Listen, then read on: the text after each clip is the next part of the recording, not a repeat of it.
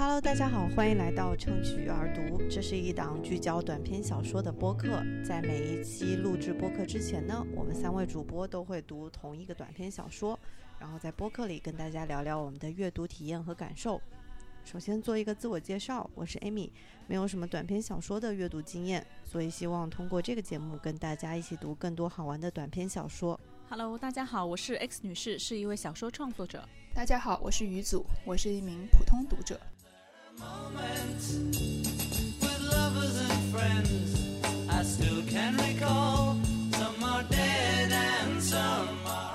今天我们一起读的是我们一位听众推荐给我们阅读的故事，他是中国作家陈春成的《彩云记》。呃，《彩云记》这篇短篇小说其实是他二零一七年发表在豆瓣上的一篇作品。其实现在大家如果在豆瓣上搜索的话，还可以搜到他当时发的这篇短篇小说。那么，《彩云记》这篇短篇小说讲的是一个以修修剪云彩为职业的人，纠结于自己应该沉迷于哪个兴趣爱好的故事。有没有人能够分享一下他这个修以修剪云彩为职业是怎么回事？其实一开始他的这个设定就是讲说，他们当地有一个叫云彩管理局的机构，然后这个机构呢，它当时成立的时候也是因为有一个元元首来考察他们当地的民风民情，然后结果看就是说其他都搞得很好，但是这个云就是破破烂烂的，像个抹布一样，所以因为有了元首这样的一个。呃，评价吧，所以他们当地就是成立了，立刻成立了一个云彩管理局。然后它作为一个，呃，就是我我觉得有点类似于那种可能事业编制的这种 感觉啊。然后对这个这个主人公就是在云彩管理局里面去。任职，然后他就是做这个修剪云彩的一个工作，是需要把呃不管天上飘来的什么云，反正都要经过这个一个机器，然后规定按照规定去把它依法剪裁成这个法律规定的尺寸的一种椭圆形的云彩，边缘是他的文章里面是讲说是要什么波浪形，对对对对对对，有波浪形的花边啊，这种是属于法律和规则规定的，就有点像那种。呃，卡通片里头的云彩，或者对，就是那种童话故事里很规则的那种像棉花糖一样的云，然后都拥有一样的形状。呃，然后有时候他们还会接一些外快，就比如说在云彩上面打广告什么的。总之，这个云彩管理局它是呃位于一个半山腰上吧，好像，然后有一种与世间隔绝的感觉。嗯，对，而且那个局里面只有他一个人。对他当时是说，他这个云彩修剪站嘛，是在一个森林保护区的边缘。然后呢，他这个地方是有一个白色建筑，像一个塔的那种形状的。然后他是住在那个塔顶的，塔中间中部两侧就是有那种修剪云彩的一个机器，他就把这个云从这个机器里面过一道，啊，他就可以变成他想要的形状了。对我印象很深刻的是，他说这个地方除了我和门外石阶上面的青苔，这个站里面是没有活物的。这种与世隔绝的感觉就更加的明显。嗯，可能就是因为他的生活有一点太亲近了，就呃，他就慢慢开始。就是说，探索书里面的世界吧。他有一个老师去世了，留下很多书，然后每一个书都关于一个不同的主题。然后他就想着要决定选一门学问作为毕生的事业，沉迷在这些藏书的世界里头。就呃，作为打比方来说，那个文章里头也说了，他比如说他既感兴趣于改海洋古呃古生物学，也感兴趣于建文帝的去向和永动机的历史。对，但是。不知道为什么他的这种沉迷总是伴随着内心的一种警醒，就是他总是会在沉迷进去之后，又默默提醒自己说，不要沉迷在某个世界里头，要不然觉得不可自拔。对，因为他自己就是觉得，呃，因为他如果就是呃选择了其中一一样东西去尝试的话，他就意味着他就放弃了其他的很多可能性。嗯，对我读到这里觉得就是。可能就是有一种选择困难症吧，但是他突然有一天，他又决定去拜访他这个老师生前的一位老友，然后在那个地方，他们遇到了他遇到了很多所谓的叫做着了魔障的人，然后他们因因为这些人他们抛弃了一生，就在世界的某个点上钻牛角尖，其实就是他之前所担心的那种呃选择的一种呃学问之后，就在里头浪费了自己的一些对放弃了别的一种可能。呃，对于这个情节，大家有没有什么想法？对这个地方，其实我看的时候也有一点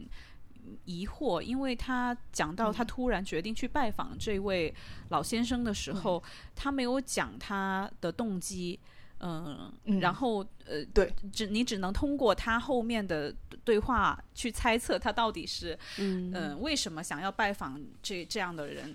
我我感觉他可能一个可能是他想知道这些最终钻进了牛角尖，所谓钻进了牛角尖，呃，就是投入把自己全身心的投入到某一个学问里面的人，他到底可能后来怎么样了？我怀疑他其实是想知道这样的一件事情，所以想去拜访一下。我我也觉得是这样子，而且在在这一段里头，我就有一点点疑惑，因为他在遇到了这些长，就是说在遇到了这些着了魔障的人之后，他的想法是当时觉得他们挺可怜，现在则艳羡不已。那么感觉上来说，他其实就是挺羡慕这种状态的。就是我在七十六页下面，七十六页下面就拓展说一下，他说的当时觉得他们挺可怜，现在则艳羡不已的这个现在，其实指的我认为是他到到了这个楼里头。看到他们这个情况，就开始对他们艳羡不已了，并不是说他当时呃去那个楼里头觉得他们可怜，而过了一段时间，现在在写这个文章的时候觉得他艳羡不已，所以他当时就觉得艳羡不已了。然后我就觉得这个地方，我个人觉得就好像跟之前讲的有一些些矛盾，因为他之前一直在烦恼怎么样才能够避免这种情况。怎么样才能够以有在有限的人生里头探索更加多的可能性？但他现在见到这种拿了一生去探索一一种可能性，放弃了别的可能性的人的时候，他就已经艳羡不已了。有这个羡慕的心情之后，他也没有那种转变，说比如说我之后这一生就研究这个东西，他也没有这种转变。所所以，对吧？他后来还是想，呃，就是说想尽量的研究更多的东西。我觉得里面可能是有这样的一个。呃，心情的转变吧，就是他一开始拜访那个老先生，然后去在那个楼里面转的时候，他说的是艳羡不已嘛。但是其实我觉得他那个时候并没有，就是虽然是羡慕，就是可能比如说羡慕人家就是可以花毕生的时间去钻研某一种学问，就羡慕，但是他并没有就是用自己。的一些对于世界的理解，把这件事情变得更说得通一些。就是羡慕归羡慕，但他自己不一定能够知行合一，他自己也能去做到。但是我觉得他跟那个老先生聊完之后，他从那个楼里出来之后，他可能不是说只是羡慕这种人可以这样做，而是他也完全理解了这些人，然后。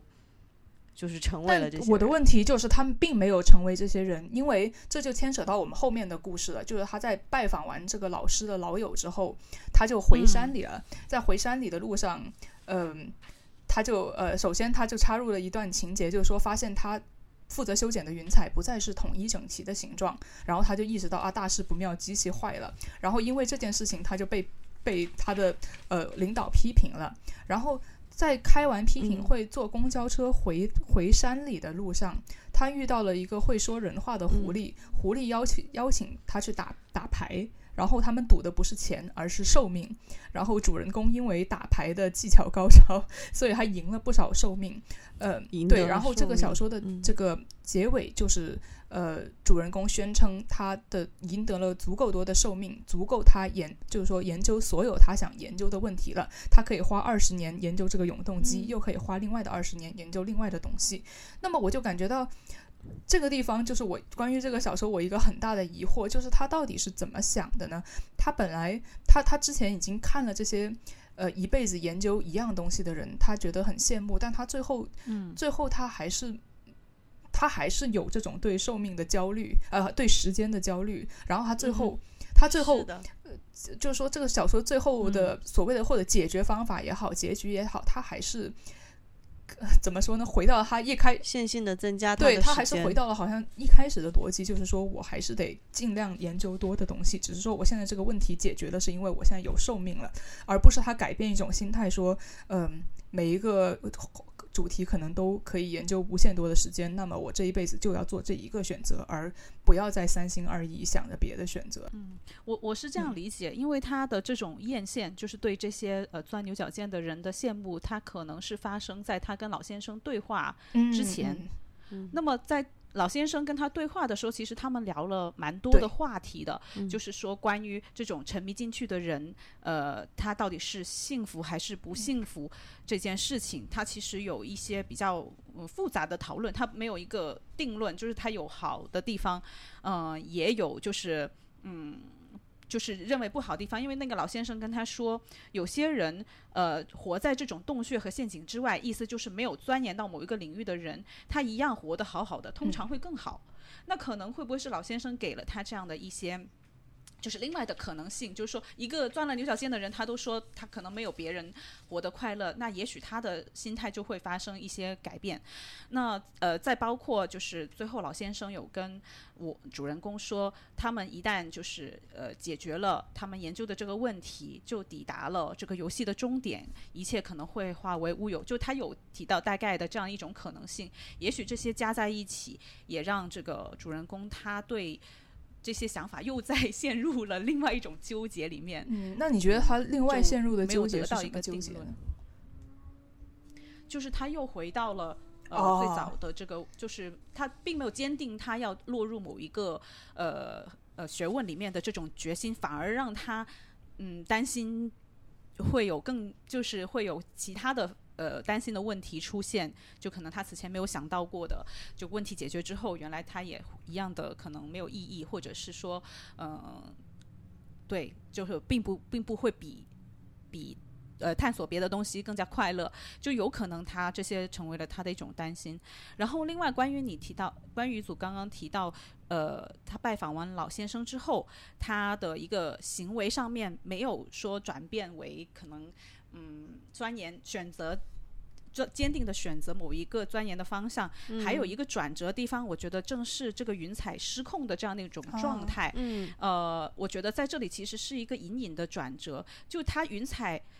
在他回程的路上发生了失控，其实我觉得跟他的内心的一种失控的状态可能是互相呼应的。然后他被管理局的上上层领导叫回去，重新。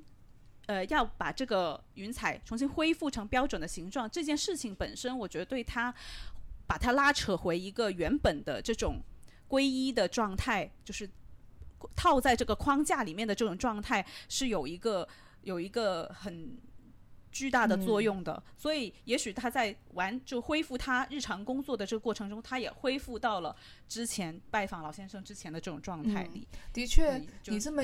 对你这么一说，我就其实也也隐约感知到了他这个小说的一个比较隐含的主题，就是这种现实跟理想之间的这种拉扯吧。虽然小说把这整件事包装在一个很童话的语句里头，但是这个社会，他他叙述者所生活的这个世界，其实并不像童话一样美好，而是一个非常压抑的世界。嗯因为仅凭元首的一句话，就可以把云限制成一一模一样的那个形状，就感觉。呃，就是领导人的控制欲非常强，那么就是他既然他对云都有这么强的控制欲，那何况对人呢？所以主人公他想要对世界呃各种各样的问题的这种无穷的探索，也是他因为被压抑，然后想要呃逃离出来的这样的一种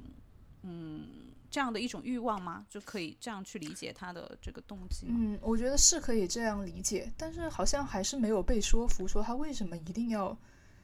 他为什么焦虑于只能够选一种？对，而且我我感觉就是他害怕的是，呃，走进了其中一种之后，他就再也回不了头。这个感受也挺明显的，但我不知也是不知道为什么他会害怕这样一件事情。是的，我觉得感觉好像小说就是让我们接受这个设定，但是我就觉得，可能因为我不是这样子的，因为我觉得就是不管，就是我我从我自己的角度来说，呃，因为人的生命终究是无限的，包括就算你打牌赢了两万年的寿命，其实还是不够研究这个世界上的每一个问题。，对，没错，所呃，所以那如果是这样子的话，他这个焦虑，他还不如放弃这个想法，直接选嗯一个沉浸进去，难道不是更好吗？他到底他是想他就是说，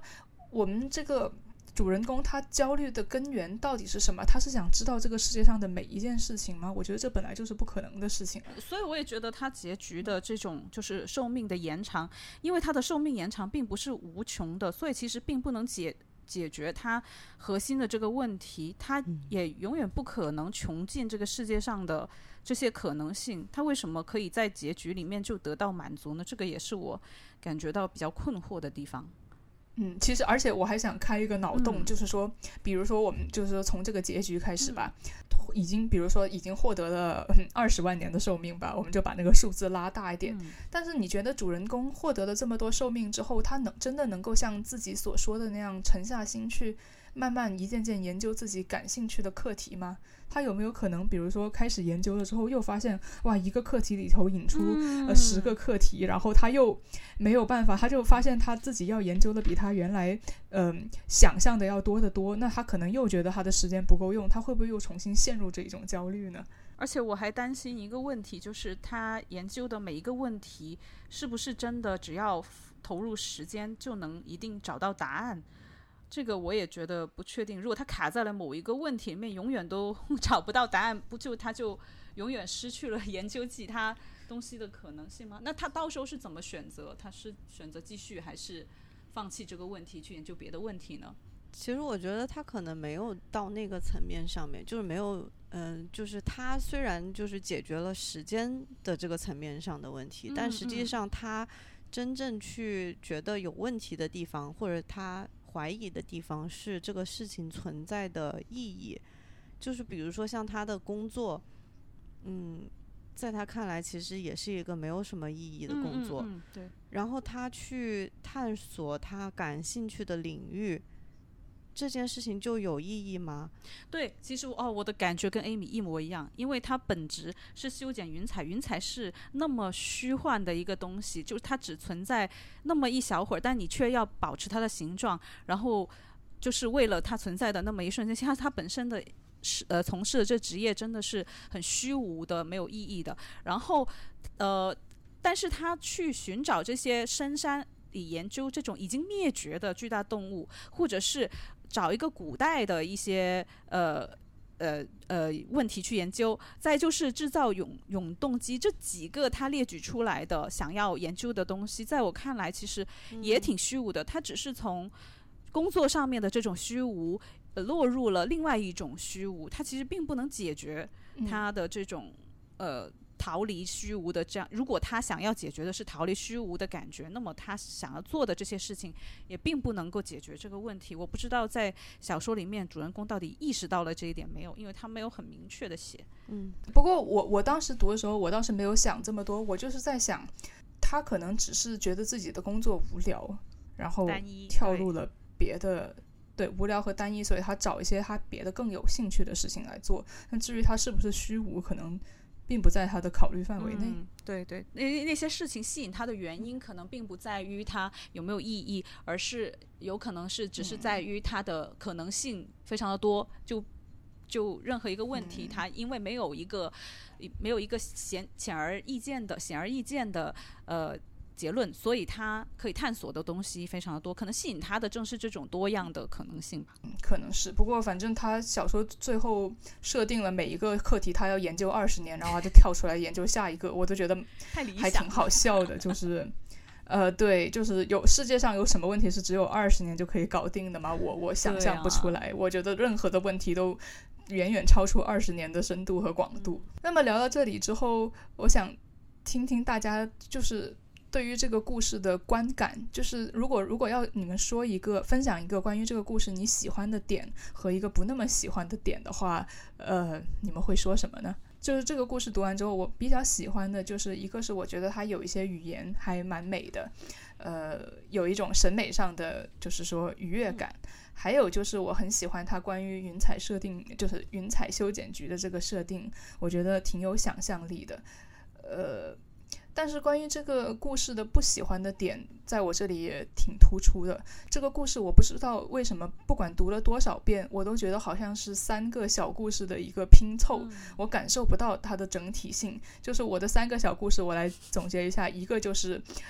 一个就是关于这个他的职业，呃，他的这个设，就他的这个人本身，他的职业，包括这个云彩管理局的渊源。第二个故事就是他突然有一天，他决定。我要研究这个学问，但是又纠结于选哪个好，或者说纠结于自己的时间不够，他就去找他呃这个这个老师，然后又遇到了这些掉入洞穴里头的人，然后第三个故事。就是他，呃，遇到狐狸，对，他在回山里的路上遇到狐狸，然后，呃，通过打牌，然后获得了一些寿命，然后就表面上看似就解决了他之前的这种选择焦虑。就是说我并不是说这个故事的情节逻辑不通什么的，其实我觉得它逻辑还是挺通的，但是不知道为什么，我就是总是觉得这三个片段都好像没有很好的结合起来的感觉，或者说他给我的感觉就好像是作者好似乎是先。有了三个灵感片段，然后再想方设法弄一条逻辑线把它们串出来的这种感觉。当然，我不是说作者事实上就是这样子，只是说他这个故事给我一种这样子割裂的感觉。不知道大家有没有类似的想法，或者说大家有没有就是说关于这个故事别的喜欢或者不喜欢的地方的分享？我第一次读这个故事的时候，其实我的感觉跟你有点像，呃，但我是从风格的角度感觉到了这三个。片段三个段落之间的这种不太协调的地方，就是因为于总你刚刚提取出来的其实是有三幕，就是有相当于有三幕戏，但每一幕它的这种画风，就如果你在脑海中想象那个画面，其实它的画风是比较不一样的。就你第一场它是在山山上面很童话式的，呃，云彩管理局工作的这样的一个一个场景，然后第二个他在呃拜访老先生是一栋。就是有点魔幻性质的洞，他说形容成好像洞穴般的一个楼里面的这样的一个场景。然后第三个，他是对，我我补充一下，就我觉得第一段就有点像宫崎骏的那种动画片那种感觉。然后对第二段，第二段突然就有点让我想起，就是我小时候生活的那种，呃。比如说一个大院里头的那种八十年代的老房子，然后里头都住的退休老人，那种老知识分子就有这种感觉，就好像已经是在不同的地方了。我想象中是有点像九龙城寨的那种，就是啊，对，也有可能的这样的一个建筑里面。然后第三个段落呢，又给我一种，我当时可能看到狐狸有点受到影响，我就觉得有点《聊斋志异》的感觉。当然，见到狐狸不一定就是这样的一种风格，但是在我的感觉里，因为它的描写有有时候会带一点中国的元素嘛，嗯，所以就会有这样的一种截然不同的三个画风在这个小说里面，呃，同分别存在的这样的一种感觉。嗯，所以也是造成嗯可能这种割裂感的一个原因吧。嗯，但是你说到这种画风的割裂，会让我想起我们之前讨论的博尔赫斯的作品，就是《小径分叉的花园》。那么，《小径分叉的花园》里头，它也有。起码是两个吧，看似不太相关的故事。呃，一个是传递情报，另外一个是关于主人公的这个祖父的一个花园。然后我觉得这两个故事之间，嗯，也似乎没有很多风格上的类似。特别是艾伯特的那个花园，它是东方式的、中国式的一个园啊，没错。然后它放在一个战争的背景，就西方呃欧洲战争的一个场景里面，二战或者一战的背景下，对，就感觉其实也是不。能够更割裂了，但是为什么小静就没有给给我，起码没有给我类似的感觉？这是个很好的问题。但我觉得，因为在博尔赫斯的那个故事里，他其实他的主线情节是非常有一条主线的，就那个中心主线是非常明确的。在两个故事里面，就是愚准，呃，他的主人公，他为了传递这个信息。去杀掉这个汉学家，嗯，这件事情它是非常连贯的。从不管是在一个呃战争的背景场景下，还是在这个花园里，他其实都有这样的一个目的。他是为了这个目的驱使他来到这个地方。尽管他们中间发生了很多分叉的对话，但是这些对话其实是嵌套在那个大的故事里面的，就是他的关系是很密切的。然后他也没有脱离出这个呃这个情节本身，反而我觉得他一定程度上升华了那个他想要去传递信息的这件事情，因为他在跟这个汉学家对话里，花园里面发生的对话里有说到，在某些时空里是。敌人，但是在另外一些时空里，他们不是敌人。就他把他们他的处境从这个小小的这样的一个事件里面剥离了出来，所以其实它是有关系的。就并不像嗯，我们今天读的这个《彩云记》里面，他老先生他做的这个对联，跟我们主人公他想要研究的东西，他的职业之间，其实我觉得关系并不是很紧密的这样的一种情况。嗯。确实，他花了很多笔笔墨去写写这个对联，但是除了能够让你感受到这个对于这个对联的想象，我觉得还蛮炫酷的。但是除此之外，好像你没有办法把它跟比如说修剪云彩啊，或者是探索永动机这些，他好像换一个故事也可以，就是老 先生跟他讲的。啊，对对，好像就是这样子，可能就是这样子，就会让我觉得。呃，一方面觉得哦，这个想象力还蛮厉害的，另外一方面又不由得疑惑说啊，是不是单纯的在炫技？呃，作者也觉得，呃，也不叫炫技，会不会就作者也觉得，呃，我有好多这种挺好的想象片段，我们想办法把它连成一个故事吧，就是这种感觉。对对对，大串烧之类的。然后我觉得还有一个原因，就是造成这三个部分割裂的，就是它里面的人物，他就好像只存在于他当下的这个场景里，就除了主人公之外，哈，老先生他就只存在于他住的那个地方里，他不存在于我们主人公的生活和他之后的选择里面。然后狐狸也是，他好像他对这个主人公的影响也只存在于他公交车上离开了。呃，对对对，在公交车上，呃，回程的时候打了牌，然后就只好像只存在这个瞬间，好像跟他的其他生活是没有太多的联系的。这种他这种写法，可能也让我们觉得三个片段它互相割裂。对，我觉得我是这样子去分析这个问题。其实关于这个小说的整体性，我还蛮有兴趣的，就是。不是说因为它的设定什么，就是因为我，他就让我思考到到底为这小说到底是怎么样才能够拥有呃这种整体性，因为我觉得这也不单纯是情节的问题，因为很多小说其实它没有任何，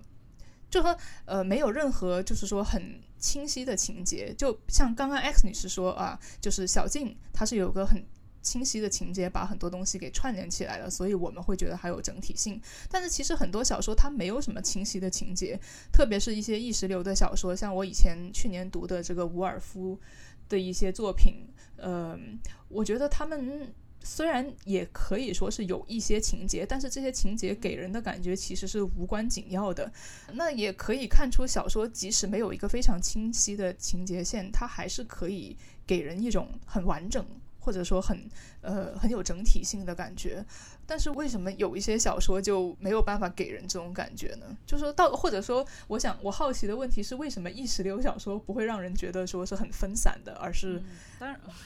可以有一个整体的呢？不知道 X 女士作为创作者，你是怎么样看这个问题的？我非常好奇，因为我作为读者的话，我只能够感受到。呃，这个故事是有整体性，或者是欠缺一点的，但是我没有办法，就是从创作的角度，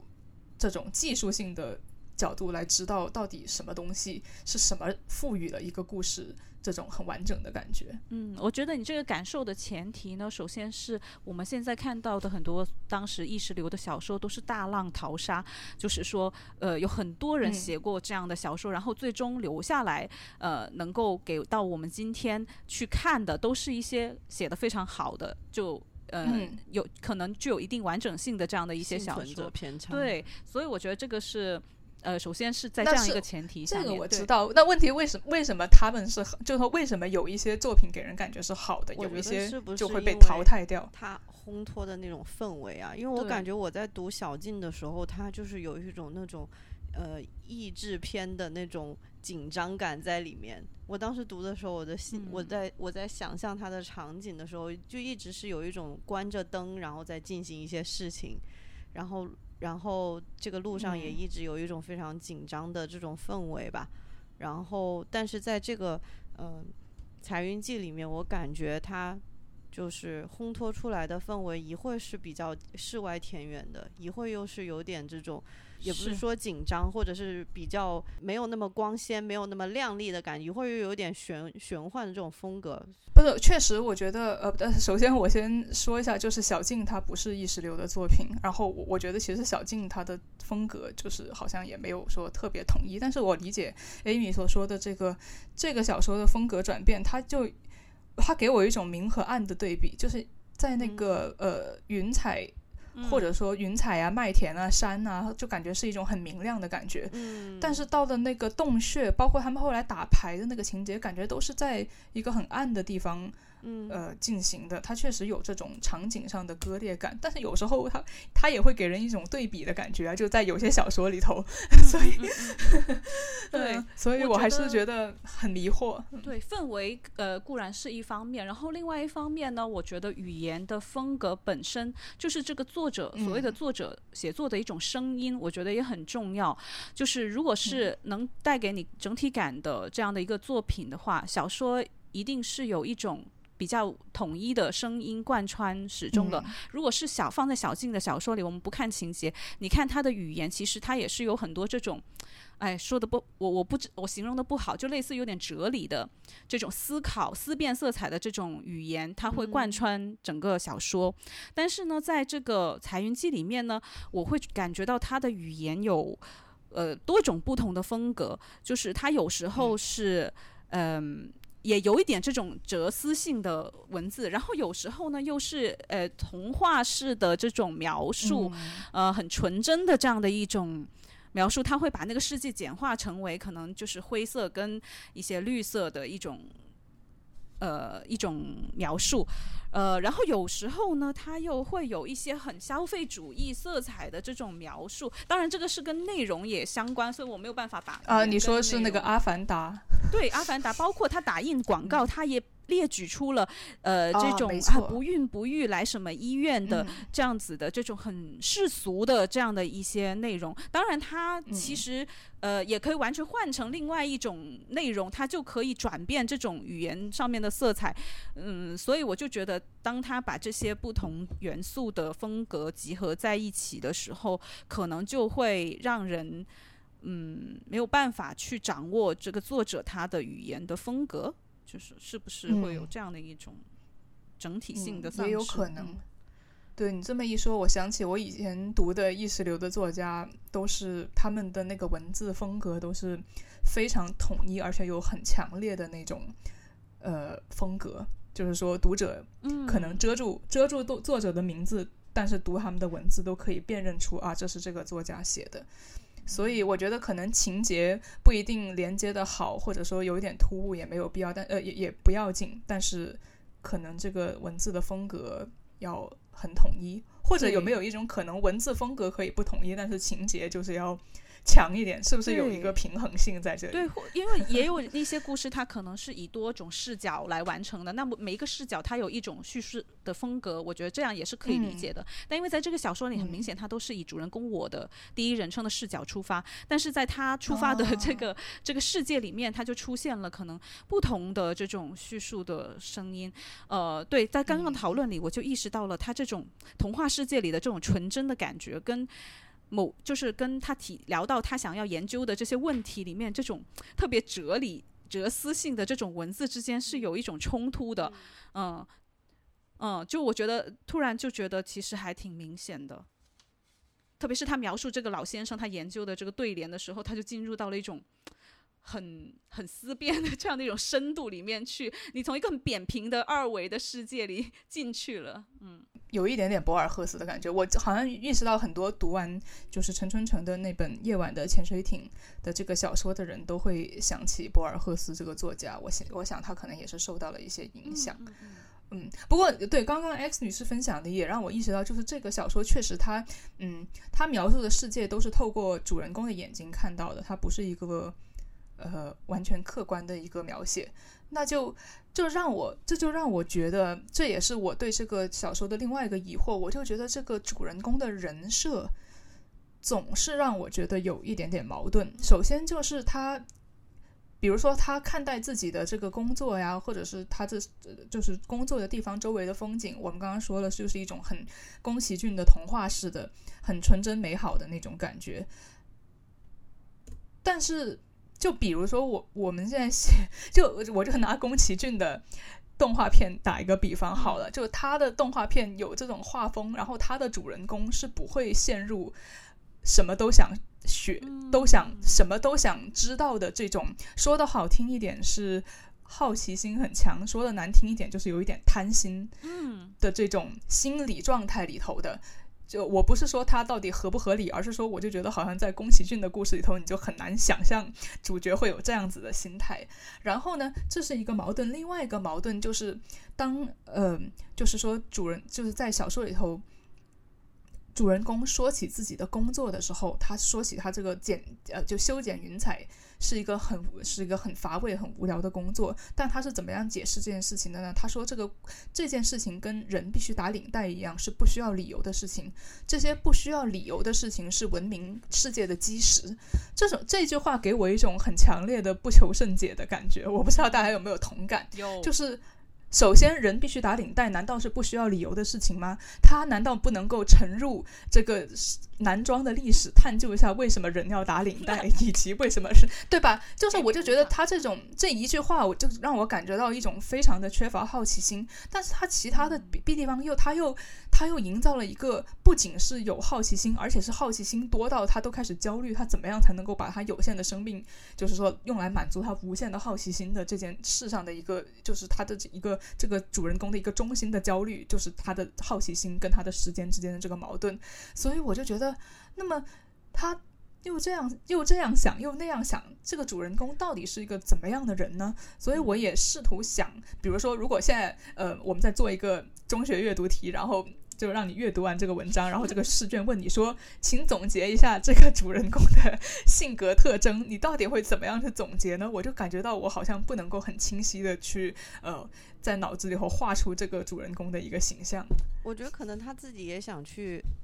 有这样的一个矛盾的感觉吧，因为他的这个，因为他是有一个有职业的人，他可能在这个职业里面，他就变成了一个这种不求甚解的这样的一个心态。而且这个工作可能本身也带给他更多是一种很无聊的感觉，然后因为也是一种强制性的这样的一些措施，然后导致他才产生有这么一个工作。而且很荒谬的是，他最后受到惩罚是你要继续做这个工作更多的时间，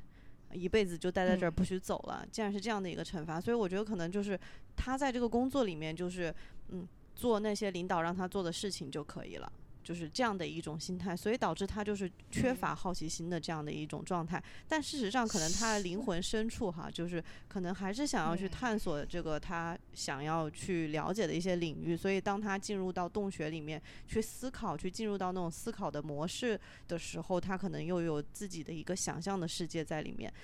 也也加上就是后面他呃跟那些狐狸的对话呀什么的。我甚至怀疑那个东西是不是真的，就是他见到狐狸跟狐狸去打牌这件事情，我我都怀疑。就是虽然他是这么去叙述，但是我觉得可能是不是他产生的一些想象，就是这个主人公产生的一些想象，然后让他就是可以用通过这种精神的方式吧，嗯，能够去解决他在现实中可能会遇到的，或者是说他产生的这种问题。就是他在洞穴里的那些迷思。那我理解你说，就是他在不同的 不同的场景里头，就是他可能他工作把他的灵魂抽走了，那么他对 他对工作就已经毫无毫无好奇心。但是我因为可能因为我自己个人没有这样子的体验，我觉得很难 relate 人可以人可以也不是不是不能 relate 到，我只是觉得两种人，对我觉得过于分裂了。对他不，他难道就不曾在工作的时候怀疑过自己工作的这种？正当性和合理性吗？就以他如果本质本质是一个好奇心很重的人的话，他怎么就好像直接就接受了这样的设定？他没有一个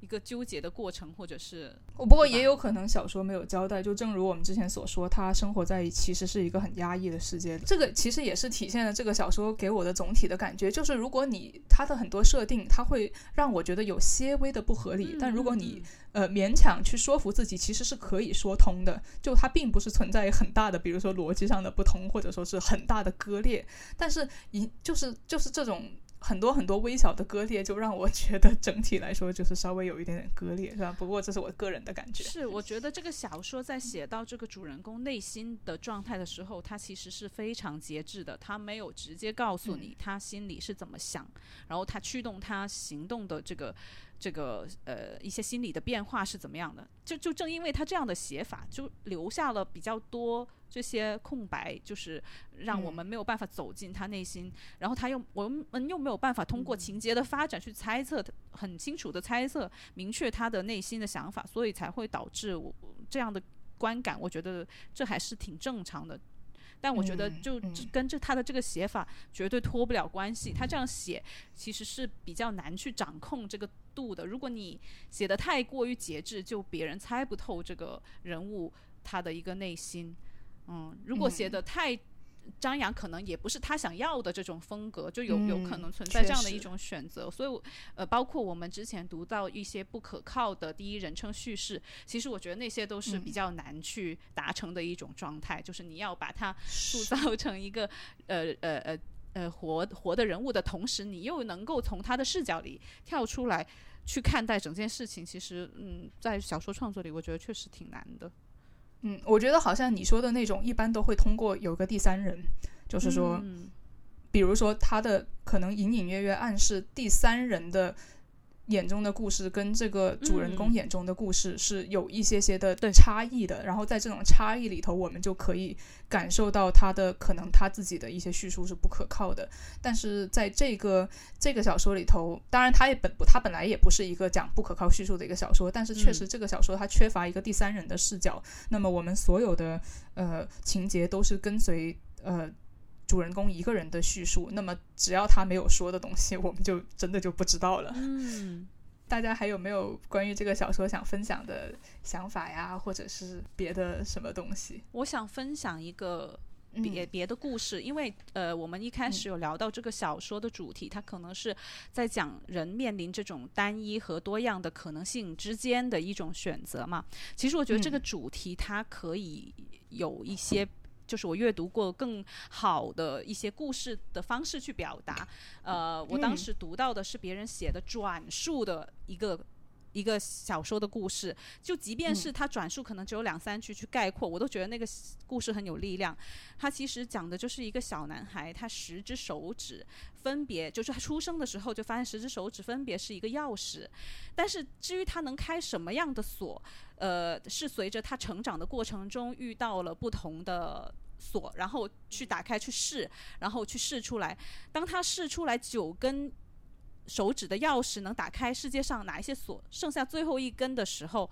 嗯，他好像最后就打开了一个银行的保险柜，但在那一刻，他就感觉世界上所有的可能性都在他的眼前关闭了。嗯，他就是这样一个非常简单的故事，但我觉得他对于传达可能性的单一跟多样性的时候，我觉得是一个非常有利的一个。情就是一个一个这样的一个故事吧。这个故事的想象力也蛮厉害的。所以你说的说他第十个手指打开保险箱，其他的可能性的坍塌了，指的是指的是因为这种物质上的满足导致他。没有办法去。哦，其实因为是因为他已经打开了，他已经知道了他最后一个，当他还剩一个手指的时候，他意味着所有世界上所有的锁都有可能被他这个手指打开。哦，但是当他最后打开了之后，他就意识到他的人生的所有可能性就已经摆在他面前了，是吧？获得答案的同时，因为我觉得这个故事好的一个地方是他用一个很简单的事一个设定去把这个事情讲了出来，然后他又跟伴随着人的这种成长，我觉得就是说在你成长的过。过程中，你就是实际上是象征着我们每个人成长过程中，把我们面临的这些可能性逐一探索完之后，你你最后的呃可能性就会减到没有。就我觉得是这样的一个一个状态，所以我我还蛮喜欢这个故事的。虽然我不知道它是引用的哪一篇。所以你是在哪里读到这个故事的？我们也可以放在 show notes 里头，让读者去读一读。在很多很多年前的萌芽上面，哦有一个人写了一篇关于博尔赫斯的东西，然后他还引用了一个别的故事来讲这个，然后我一直印象十分的深刻。哦死亡的记忆攻击。不过那这样子我们就没有办法，可能没有办法找到，就是说这篇办法小说具体的出处了。如果有听众知道这个问题，这个 那个作者会不会听到？对，然后请大家告诉我们，谢谢。如果他还记得自己写过这个，那好吧，那我们今天就聊到这里吧。那下一个月，X 女士想好了我们要读哪一篇没有？嗯嗯，留个悬念吧，嗯我们就呃到时候在 show notes 告诉大家。嗯好的，好的，那就今天我们就聊到这里吧。感谢大家收听，好嘞，拜拜，拜拜。拜拜。